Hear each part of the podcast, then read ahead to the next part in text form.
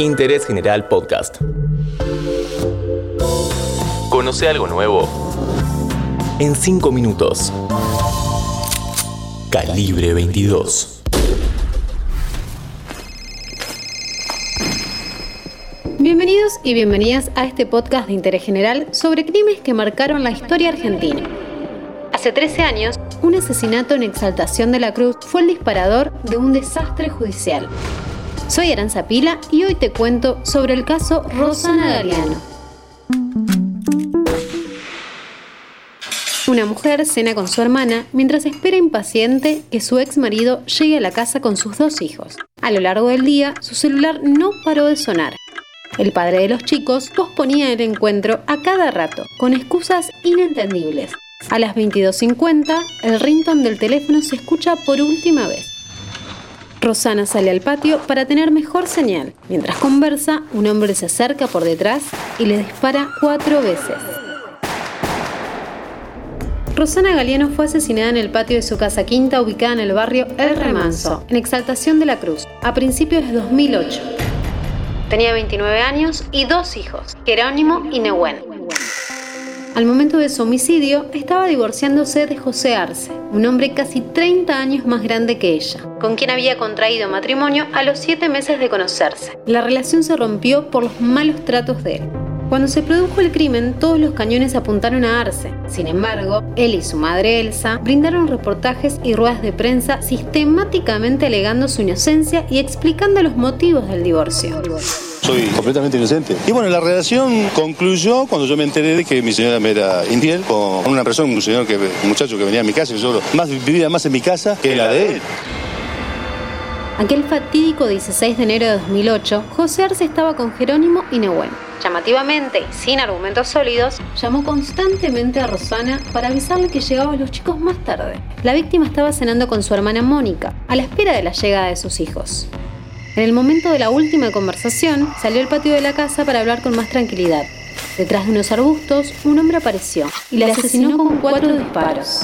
Consultado por la prensa, Arce contó su coartada y aseguró que los supuestos amantes de Rosana eran quienes tenían motivos para matarla. Después de seis años, el hecho llegó a juicio y los principales sospechosos fueron dos, José Arce y su madre Elsa. Las pruebas eran contundentes. Entre ambos habían pagado a un sicario para que cometiera el delito. El ataque tuvo indicios de crimen organizado, por la forma en que se planificó y se cometió, indicaron los jueces. Además, determinaron que Arce llamó al teléfono de su ex esposa para conseguir que ésta saliera de la vivienda y facilitase la acción del hombre contratado para eliminarla. Se condene a José Jacinto Arce de las demás circunstancias personales ya reseñadas y a Elsa Timotea Aguilar a la pena de prisión perpetua, accesorias legales y condenas del proceso, artículos 5, 12, 29, inciso tercero. A José y a Elsa se les otorgó una pena de prisión perpetua. Pero pasó algo. Mientras el tribunal de Campana leía el fallo, el femicida temblaba en su silla, como consecuencia de un ACV hemorrágico que había sufrido seis meses antes, en plena audiencia. De esta manera, ambos cumplieron condena en sus domicilios. Él por problemas de salud y ella por la edad.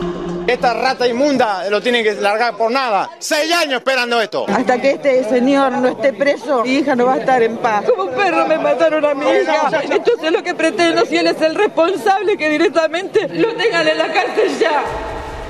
Los hijos de la pareja seguían siendo menores de edad, por lo tanto, quedaron bajo la tutela de su padre y abuela. Sí, de los autores del crimen contra, su, propia, madre.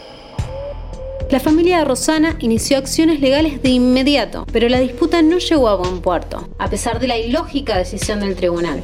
Diez años después del crimen, en 2018, José Arce murió luego de un segundo accidente cerebrovascular. Recién ahí, uno de los dos niños pudo irse a vivir con su tía. Un año más tarde, falleció Elsa Arce y el otro pequeño pudo librarse de su tutela.